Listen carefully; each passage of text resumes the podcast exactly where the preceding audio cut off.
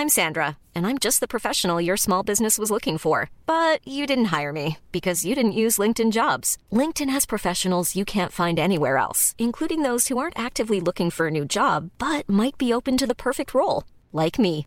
In a given month, over 70% of LinkedIn users don't visit other leading job sites. So if you're not looking on LinkedIn, you'll miss out on great candidates like Sandra. Start hiring professionals like a professional. Post your free job on linkedin.com/people today.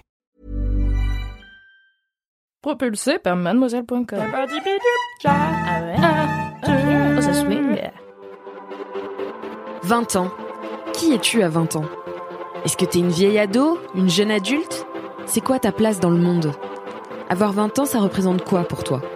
Sûrement pas la même chose que pour moi, que pour lui ou que pour elle. Bienvenue dans 20 ans d'âge, le podcast qui donne la parole aux fraîchement débarqués dans la vingtaine. Ici, on rassemble des histoires et des expériences toutes riches et différentes des gens de 20 ans.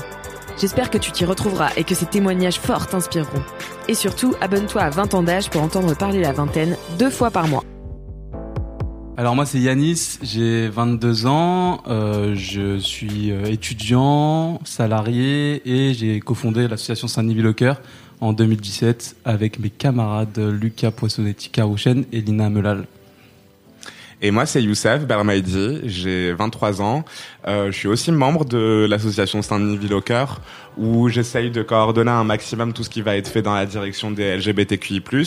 Et euh, sinon, je suis aussi étudiante dans le même master que Yanis, et je travaille aussi, parce que la vie, c'est pas gratuit. Exactement. C'est bien de le rappeler. Il faut le dire, hein, il faut le dire.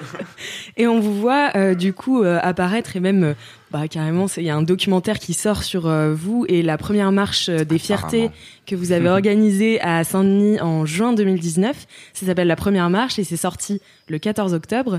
Euh, voilà, c'est un peu votre process de de, de création de cette marche. Comment comment vous avez été approché par l'équipe du film, donc les réalisateurs qui sont Baptiste Etchegaray et Hakim Atoui. Alors euh, en fait c'était très euh, comment dire euh, manufacturé, enfin ils nous ont juste contacté comme ça par mail, c'était par un ami commun. Voilà, ils nous ont dit est-ce qu'on peut vous suivre avec des caméras? Et nous on s'est pas trop posé de questions, on s'est dit ben ouais pourquoi pas, simplement. On s'était quand même dit que ça pouvait être sympa justement de documenter un petit peu l'organisation de cette marche. On n'avait pas non plus envie de s'embarquer dans une démarche hyper prétentieuse qui consisterait à ultra se mettre en avant, mais c'est vrai que ça nous paraissait pertinent de donner une première visibilité euh, aux, aux queers de banlieue parce que on, sait pas véritablement qui on est en fait. Même ne serait-ce que nous appeler queer de ban- banlieue, même nous convoquer dans une conversation, bah ça peut susciter énormément de surprises. Du coup, on s'était dit euh, Allons-y, allons-y, euh, mettons nos visages partout, partout, partout, partout, partout. Et euh, comment comment ça c'est venu cette idée de d'organiser une première marche des fiertés en banlieue? Et pourquoi ça n'avait pas été fait avant? Alors pourquoi ça n'a pas été fait avant? Parce que personne l'a fait avant, je pense. Déjà dans un premier temps. Vraiment, Yanis, une porte ouverte, il vous l'enfoncera. Non mais c'est vrai, c'est assez dur à expliquer. Peut-être que enfin personne euh, n'a eu l'idée, peut-être que personne. En tout cas, j'ai sûr, entendu parler personnellement euh, pendant qu'on l'organisait de Ouais. certaines personnes, certains militants qui avaient eu l'idée de l'organiser, mais pourquoi ils n'ont pas fait? Ils ont expliqué ça? Je je sais pas, je, je je sais pas du tout. Ça doit être lié peut-être juste à de simples contingences. Il y a eu une volonté, mais la volonté s'est transformée en velléité parce que quelque chose s'est passé. La vie c'est dur La finalement. vie c'est dur finalement. Mais du coup, euh, ouais, euh, pourquoi on l'a fait? Bah, En fait, ça répondre à un manque, répondre à un besoin, répondre à un besoin de visibilité. La visibilité des, des queers de banlieue populaire, c'est comme euh, disait Youssef, c'est quelque- c'est des, des- des identités dont on ne parle pas, des identités qui n'ont pas voix au chapitre, qui n'ont pas la parole et dont la simple existence, en fait, euh, fait des bugs mentaux, des bugs mentaux en fait à pas mal de gens. Donc euh, c'était assez important de montrer que ça existe et que en fait ces gens euh, ils ont des problèmes particuliers, des problèmes spécifiques et auxquels il faut répondre. Euh, ça paraît tellement évident justement d'organiser une, une Pride des banlieues que justement quand j'ai rencontré Yanis, au bout de je crois deux ou trois semaines de fréquentation, bah, il a fini par me dire justement que son association organisait une Pride des banlieues et là je me suis dit c'est exactement ce qu'il faut que je fasse. Ça me paraissait tellement évident de, de m'engager dans ce type de militantisme parce que moi je venais tout juste de déménager en Seine-Saint-Denis, du coup à Aubervilliers spécifiquement, mais j'étais à la fac à Saint-Denis Avant, j'étais à Poitiers et à la base, je suis, euh, je suis marocaine, je viens de Rabat. Donc ma première étape, ça a été euh, en France, ça a été Poitiers. Et c'est vrai que à ce stade, après quelques années passées en France, bah, je me suis rendu compte que bon, il y avait quand même certaines choses sur lesquelles je, devais gueuler, quoi. Il y avait certaines choses pour lesquelles il fallait militer et ça me paraissait parfait en fait de m'engager dans un projet tel que la Pride des banlieues. Mm. Mais ouais, c'est ce qui était euh, ce qui est intéressant aussi dans le dans le docu, c'est que vous apportez des des, des mots euh, qu'on entend peu souvent ou encore trop peu souvent. Est-ce que vous pourriez, euh, par exemple, donner des définitions de euh, intersectionnalité ou euh, euh, homonationalisme? On est ravis c'est- bien, il faut, il faut rabâcher ce, ce genre de choses. Je te Euh, propose de faire l'intersectionnalité, je m'occupe de l'homonationalisme. Yes, de ouf, c'est top, c'est exactement ce que j'avais Super organisé. Deux esprits, un corps. Non, deux corps, un esprit. Voilà. Bref. En gros, l'intersectionnalité, on est vraiment très content justement de pouvoir proposer une définition euh, de l'intersectionnalité parce que ça, je sais pas à quel droit, à quel point j'ai droit à des gros mots dans le podcast. Tu peux y aller. Mais ça, bah, ça se barre en couille dans les médias, wesh.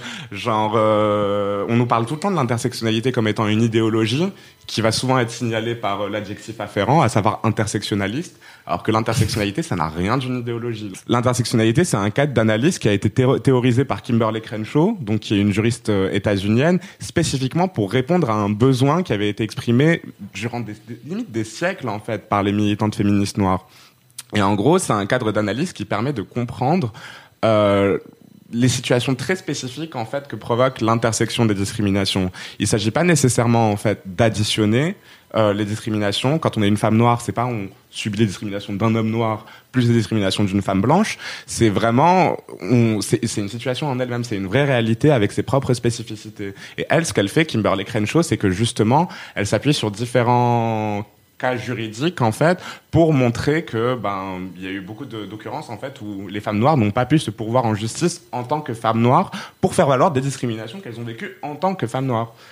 Donc euh, c'est ça, c'est un cadre d'analyse qui permet vraiment de faire ressortir les spécificités de certaines situations. Et comme nous, bah justement, on, est, on vient de banlieue populaire, on, on, on peut être immigré ou alors en tout cas on est descendant de l'immigration. Bah ouais, nos parcours sont zébrés par différentes discriminations, par différents rapports à la société, rapports au monde, rapports à la hiérarchie qui sont, enfin qui méritent leur propre espace. D'où l'emploi d'intersectionnalité pour révéler un peu l'invisible. Voilà, donc ça c'est ça c'est pour l'intersectionnalité. L'homonationalisme, qu'est-ce que c'est? C'est c'est assez euh, c'est plus simple à comprendre. C'est l'utilisation des luttes LGBTQI+ à des fins euh, racistes et classistes. Donc typiquement, quand par exemple le Front National, il va dire euh, bah les migrants en fait ils font des agressions homophobes. Les migrants ils font des agressions homophobes et du coup bah il faut virer les migrants. Voilà, il faut qu'ils sortent de France. Voilà, Ouais, c'est la récupération. euh. Voilà, on récupère des luttes et en fait ça c'est tout en oubliant en fait que bah le siège social la manif euh, pour tous est dans le 15e. Enfin je veux dire Compiègne par exemple, on était allé à Compiègne pour une projection, une avant-première du film. Ils nous ont tous expliqué que euh, là-bas hein, Compiègne c'est quand même très blanc et riche. Hein. Ils expliquaient que l'Église catholique c'était un vrai problème là-bas euh, parce qu'en fait ils les empêchaient d'exister. Donc c'est voilà c'est ils oublient ça par contre. Mm. C'est très rigolo parce que l'homonationalisme existe aussi. Enfin, il y a aussi le fémonationalisme, et je pense que c'est assez important aussi de connaître le fémonationalisme parce qu'en en ce moment, on en a euh, en veux-tu, en voilà dans les médias de la part de nos politiques, notamment pour qui justifient en fait leur islamophobie à leur politique migratoire. En mode euh, oui non mais vous savez les immigrés surtout ceux qui viennent de Maghrébie et de musulmanie et d'africanie et boule- ben ils respectent pas forcément trop euh, l'égalité homme-femme parce que c'est vrai qu'en France euh, franchement être une femme c'est top c'est on a des droits on est protégé quand il nous arrive des choses enfin c'est vraiment j'adore moi t'adores pas toi? Moi, J'adore. Ouais, c'est vrai. Et du coup, vous étiez euh, étudiant, vous êtes toujours étudiant en sciences politiques. Euh, et il y a une phrase qui m'a marqué euh, que tu as dite, euh, Youssef, c'était euh, Tout est politique chez moi. et notamment le sexe. Est-ce que ça, ça c'est un truc vrai dans votre vie de tous les jours? Est-ce que chacun, chacune de vos actions est un, un geste politique euh, Bah, je sais pas si tu veux répondre, mais euh, en fait, c'est- oui, euh, de- tout est interprétable de manière politique. Ça, c'est ça, c'est ça, c'est vrai. En fait, euh, on peut tout analyser sous cet angle-là. En fait, rien n'est anodin, rien n'est neutre. Et en fait, ça, c'est vraiment une réalité concrète. On est dans ce monde et on existe dans ce monde de manière politique parce que c'est les conséquences de l'histoire, des décisions politiques d'avant, d'aujourd'hui. Et, euh, et ça, c'est c'est une réalité. Après, ça veut pas nécessairement dire que on, on vit pas nécessairement pleinement notre subjectivité et les particularismes qui font nos identités. Mais c'est vrai qu'on essaye toujours de replacer ça dans un cadre objectif et de relativiser ça autant que possible. Donc, euh, bah, par exemple, quand je pense à mes préférences sexuelles ou amoureuses, bah, j'essaye de les remettre en question histoire de voir s'il n'y a pas des écueils racistes, s'il n'y a pas des écueils misogynes, sexistes, parce qu'il y en a. La question des préférences sexuelles, justement, ben, euh, c'est vrai qu'elle se pose de plus en plus, notamment au regard des personnes racisées ou des personnes trans. Et c'est vrai qu'il y a beaucoup de gens qui font comme si leur préférence sexuelle, c'était euh, tiré d'une espèce d'imaginaire subjectif, libre de toute contrainte de la société. Euh, non, malheureusement, bah non, désolé, le Père Noël n'existe pas et tes préférences sexuelles sont construites. Mais c'est pas grave, hein. Mais oui, c'est ça, c'est que je trouvais que dans le documentaire, il y avait un truc de c'est pas grave il faut se remettre en question et se construire tout le temps. Et comment ça s'est passé justement la, la, la communication et l'information à Saint-Denis sur euh, cette première marche des fiertés eh bien, assez bien. Finalement, il y a une grosse réceptivité sur les réseaux sociaux déjà dans un premier temps, et c'est pour ça que l'événement a pu rassembler tant de monde. Par ailleurs, on a aussi pas mal flyé, collé des affiches un peu mm. partout. Euh, surtout dans le territoire de pleine commune. Et euh, bon, les gens en général, ils étaient plutôt euh, contents de savoir. beaucoup d'indifférence, euh, certaines personnes qui étaient motivées, certaines personnes qui qui voulaient pas venir et qui tenaient à nous le dire. Voilà, mais c'est tout. Oui. Et puis aussi des interactions sociales qui n'avaient pas forcément beaucoup de sens, mais bon, ça, je suppose que c'est le pain quotidien de toute personne qui travaille dans la rue comme ça. ça. Euh, mais c'est vrai que par contre, bah, les séances de fly, c'était quand même plutôt cool parce que bah, j'imagine par exemple un petit Parisien qui a ultra peur de la banlieue, qui irait jamais prendre la ligne 13 au-delà de la Fourche ou même de Saint-Lazare. il pourrait se dire ah mais quand même flyer pour une Pride des banlieues, euh, ça expose à tout un tas de violences, mais en fait pas du tout. Et c'est là que bah, peut-être qu'on devrait se rendre compte, en tout cas à Paris, que bah, la banlieue c'est quand même un espace qui est extrêmement complexe en fait, qui est nuancé comme un peu tous les espaces en fait. Moi, je me rappelle aussi d'avoir croisé pas mal de, de militants âgés pendant mes séances de fly qui avaient surtout un passé militant du coup dans leur pays d'origine, surtout au Maghreb, et qui n'étaient pas nécessairement militants pour les droits LGBTQI+, mais en tout cas qui étaient super contents qu'il se passe une mobilisation à Saint-Denis, qu'il se passe une mobilisation en banlieue populaire, parce que bah ils en pouvaient plus en fait.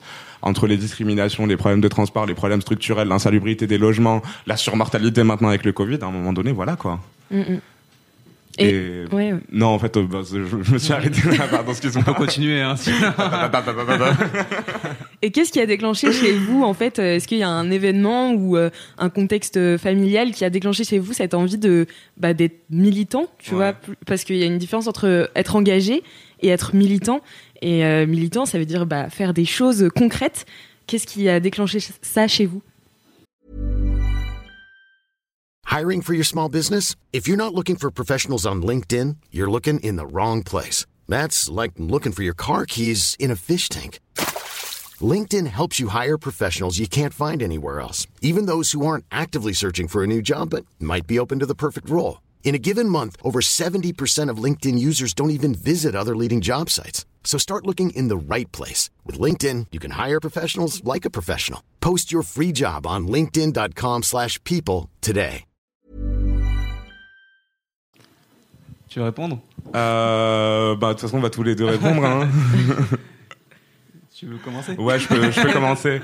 Euh, ce qui, en tout cas, euh, je, pense que ce qui m'a permis de devenir véritablement militante, c'est bien cette euh, cette entreprise, cette Pride de banlieue, parce qu'avant, je me considérais comme engagé. J'allais en nager, je participais à des marches, coordonnais certaines choses, mais c'était pas, euh, je me, je me, je me lançais pas nécessairement dans les activités militantes à bras le corps comme je le fais là maintenant.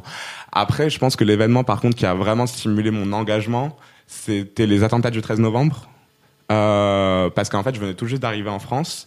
Et euh, moi, en fait, j'ai fait un lycée français. Je viens d'un d'un milieu euh, socioculturel qui était assez mélangé. Moi, après, bien manifestement, les personnes qui étaient marocaines dans mon lycée, elles étaient souvent amenées à remettre en cause leur arabité parce que ça, ça fait mauvais genre, quoi. Il vaut mieux être un occidental. Ça, c'est ça, c'est bien.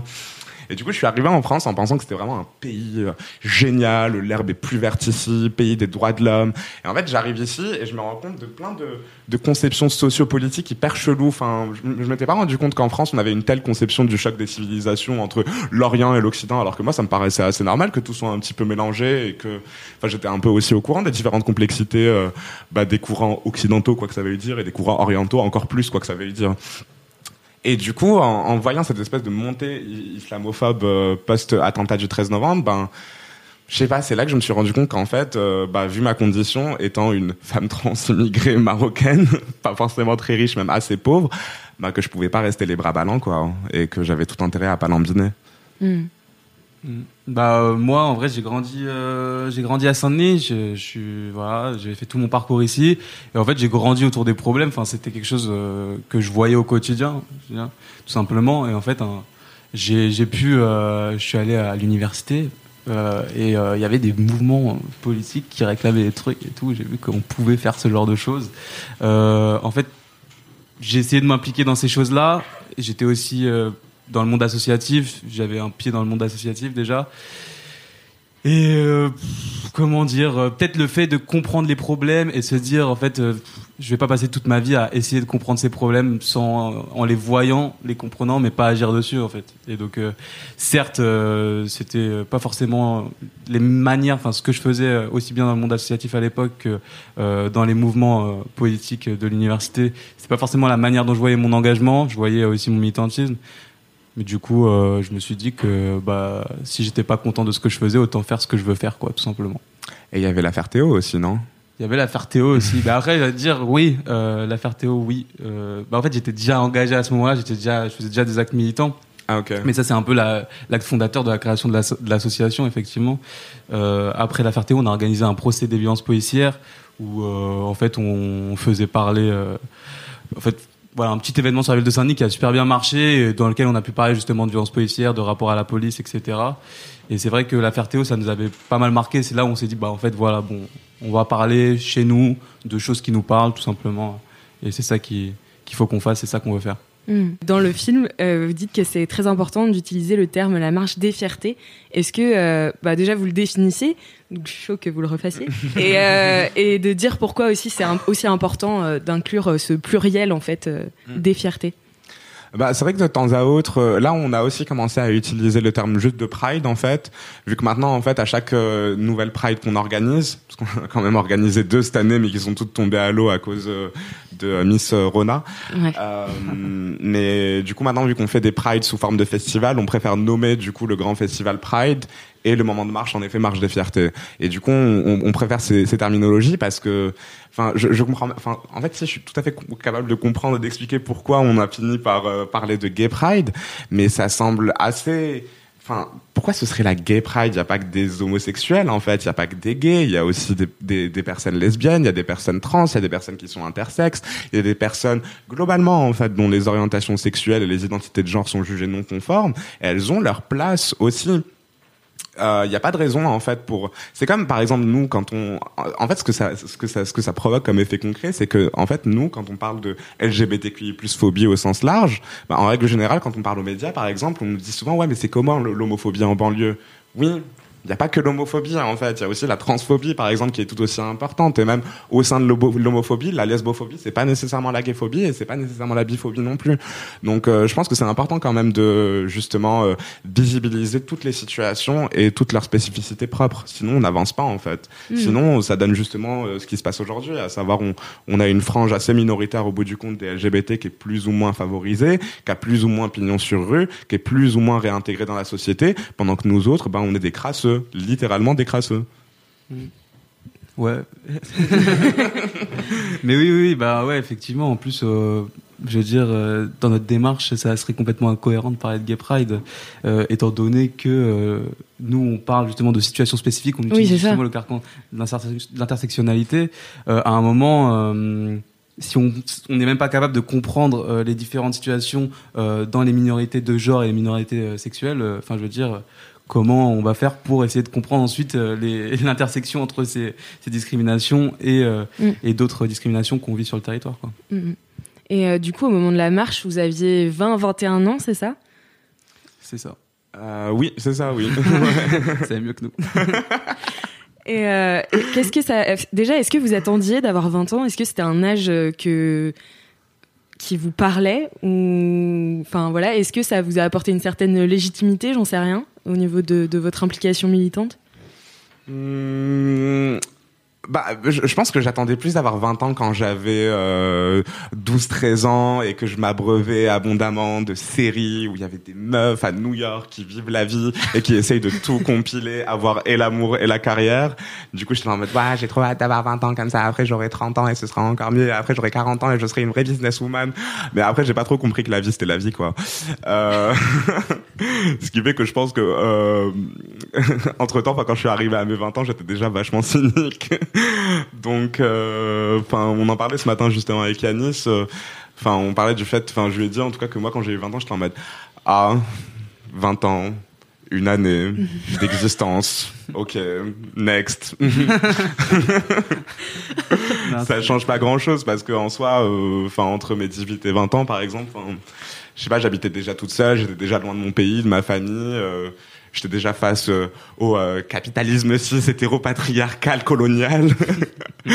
Donc euh, voilà quoi.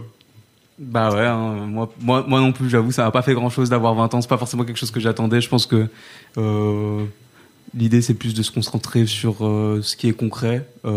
Voilà, donc des situations, des, voilà, des actions, des actes. Voilà, pas forcément un âge, c'est un âge, quoi. C'est un chiffre. Je Mm. pense, euh, mais après, je, je- je pense qu'on aurait bien aimé euh, être content d'avoir D'avoir 20 20 ans ans. et je sais pas, il y a. hum, Mais est-ce que par exemple les, les vous d'i- de 12-13 ans seraient trop saucés de voir qui vous êtes à 20 ans? Franchement, je pense. Hein. Tu penses? Je pense. Mais je pense que j'en ferai des casses aussi avec mon mois de 12-13 ans. En mode, j'oppresserai mon mois de 12-13 ans et je ferai en sorte qu'il y ait une- un schéma de hiérarchie et de domination bien ancré. Pourquoi? Je sais pas, euh, bah, juste pour le plaisir du crari, tu vois. Je sais pas. Toi, t'es pion, justement. Enfin, je sais pas, euh, quand tu t'occupes de tes élèves et tout, euh, je suppose que tu fais un peu le mec, non? Bah non, non, moi je le Même prends pas. sur un rapport d'égalité. Il vaut mieux que ça, apparemment. Il vaut mieux que ça. C'est ça, c'est moi qui suis répréhensible moralement. Tout à fait.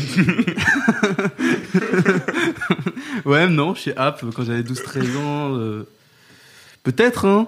J'avoue, je me rappelle plus trop, hein. C'était un peu trouble cet âge-là. On était en quel, euh, en cinquième, un truc comme ça. 13 ans, c'est, ouais, je crois la Ouais, c'est cinquième, ça. Comme ça. cinquième, quatrième. On ouais. était en cinquième, euh, hein? Je sais Bah. pas, j'imagine qu'il y avait peut-être une attente d'être grand, ouais, peut-être. Non, mais en mode, est-ce que tu penses que ton 12, ton toi de 12, 12-13 ans serait fier, du coup, euh, serait un peu impressionné par euh, ton euh, toi Mais maintenant non, on voit grand, tu vois ce que je veux dire? À un moment, ouais, il dirait, ah ouais, que ça. Fais un effort, Yanis, Combien t'as là? 20, T'as 14 ans, c'est ça? Ah ouais Moi, je suis sûre qu'il serait super fier. Euh, Ça fait plaisir moi, en tout cas, je suis trop fière. Donc, euh, ouais. mais, euh, mais du coup, vous me parliez aussi de pas mal de désillusions que vous avez eues qui ont engagé votre militantisme.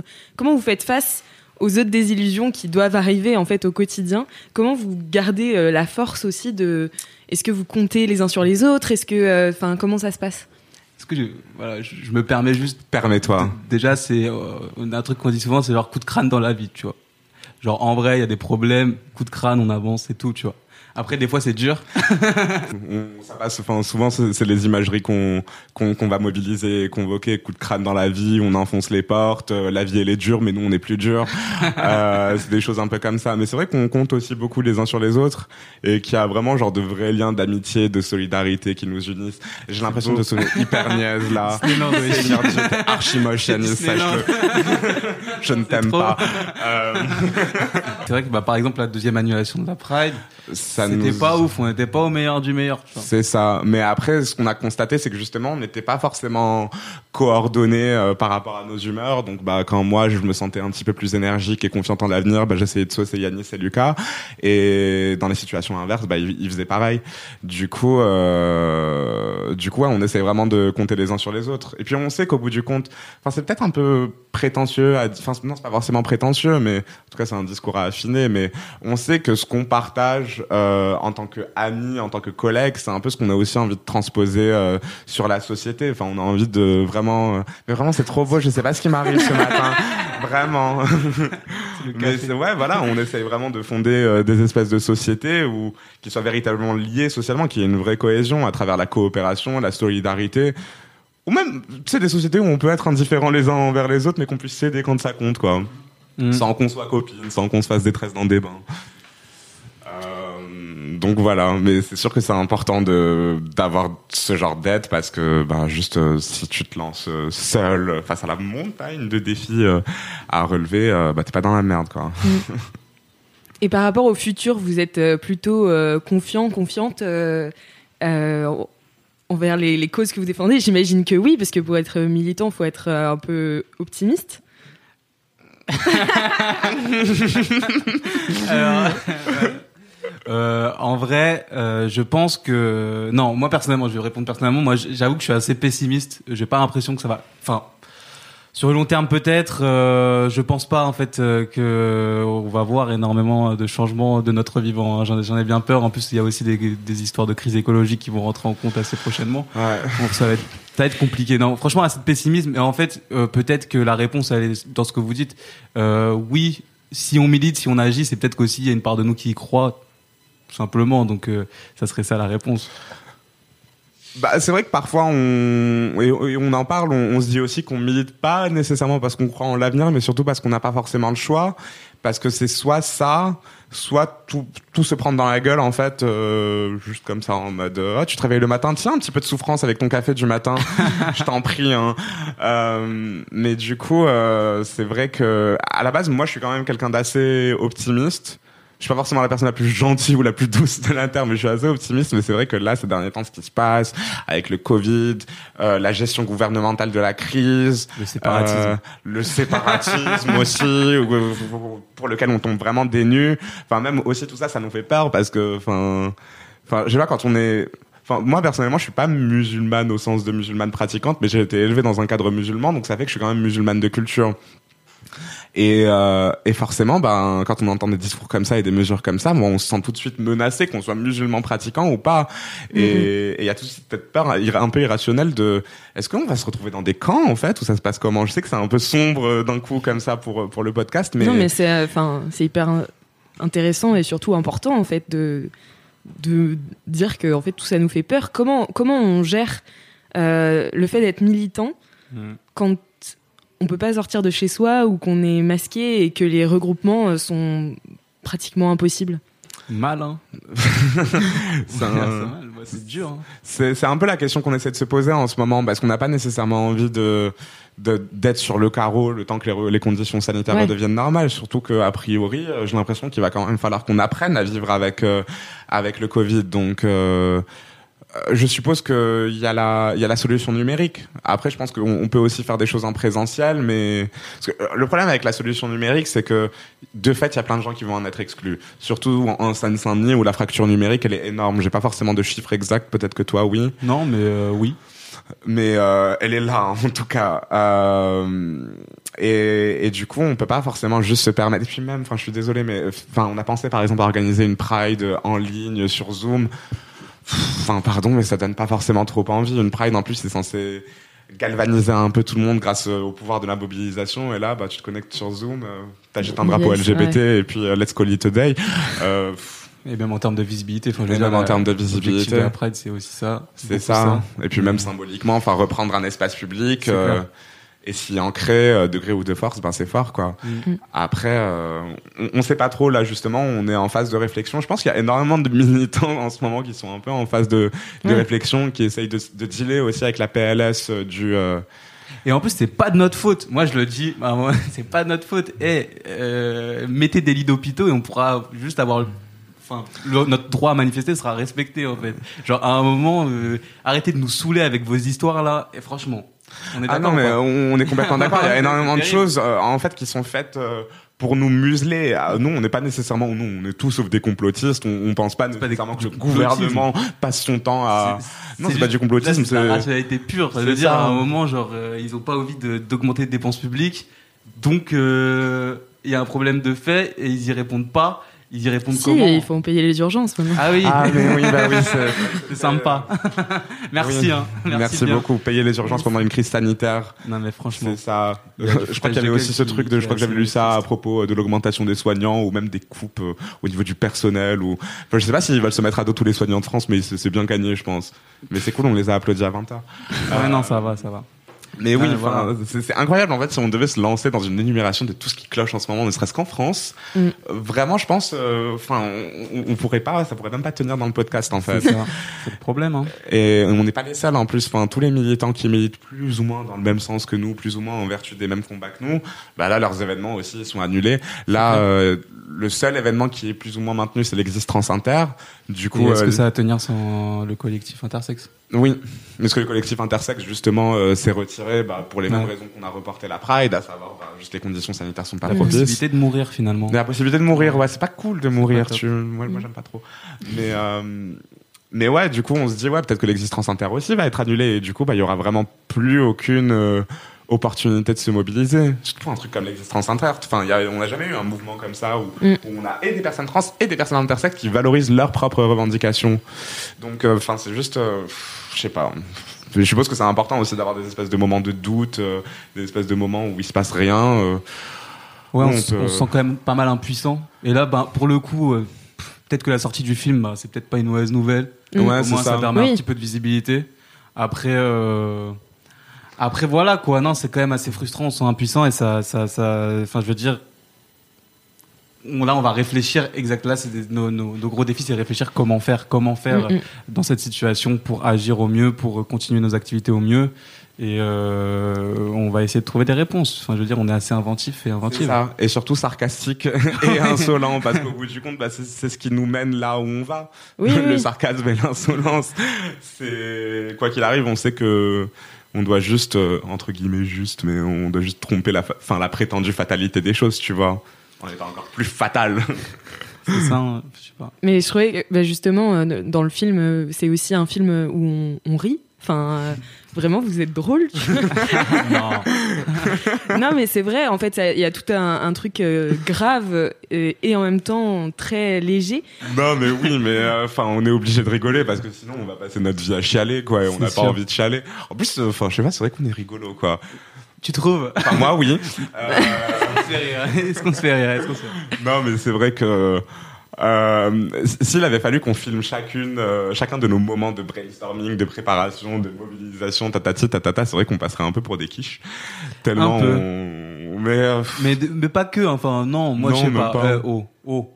Hein Déjà. pardon, je me mets des limites, pardon, je ravale mes propos. Non, mais non, mais non, on passerait pas pour des quiches, mais c'est sûr que quand en fait on travaille et qu'on fait un travail qui est en fait ultra chiant, faut le dire. À un moment, on est devant des, des, des tableurs Excel, devant des documents docs, on, on écrit des mails. Enfin, c'est ça notre métier, hein, concrètement, euh, dans l'associatif. On lit des articles On lit des, des articles. ouvrages hyper critiques pour théoriser voilà. nos actions.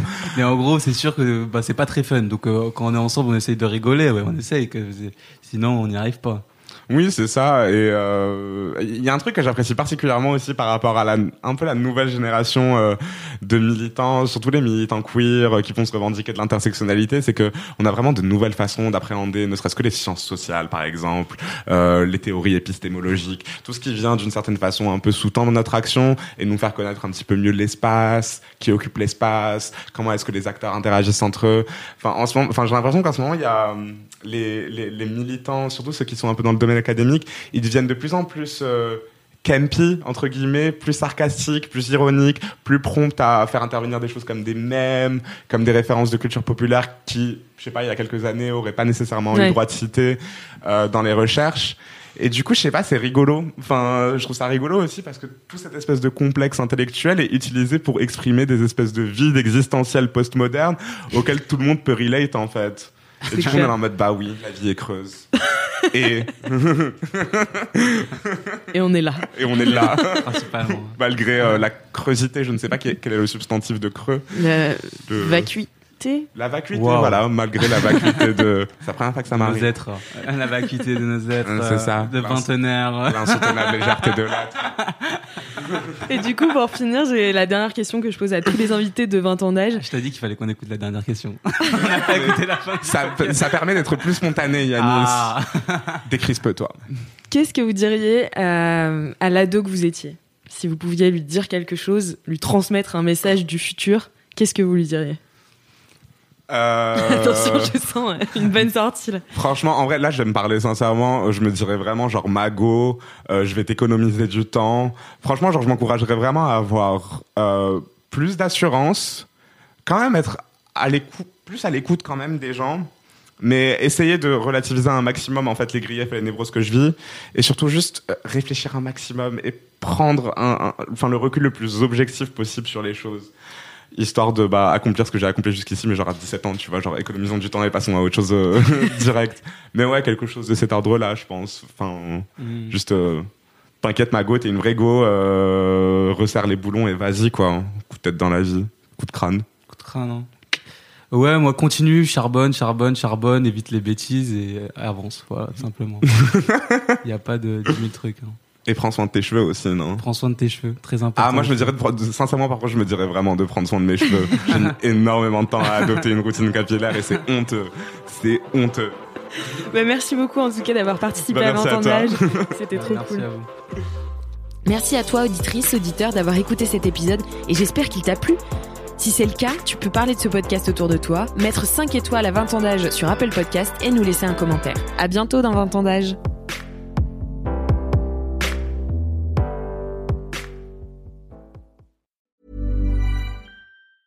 Planning for your next trip? Elevate your travel style with Quince. Quince has all the jet setting essentials you'll want for your next getaway, like European linen, premium luggage options, buttery soft Italian leather bags, and so much more. And is all priced at 50 to 80% less than similar brands. Plus, Quince only works with factories that use safe and ethical manufacturing practices. Pack your bags with high-quality essentials you'll be wearing for vacations to come with Quince. Go to quince.com slash pack for free shipping and 365-day returns.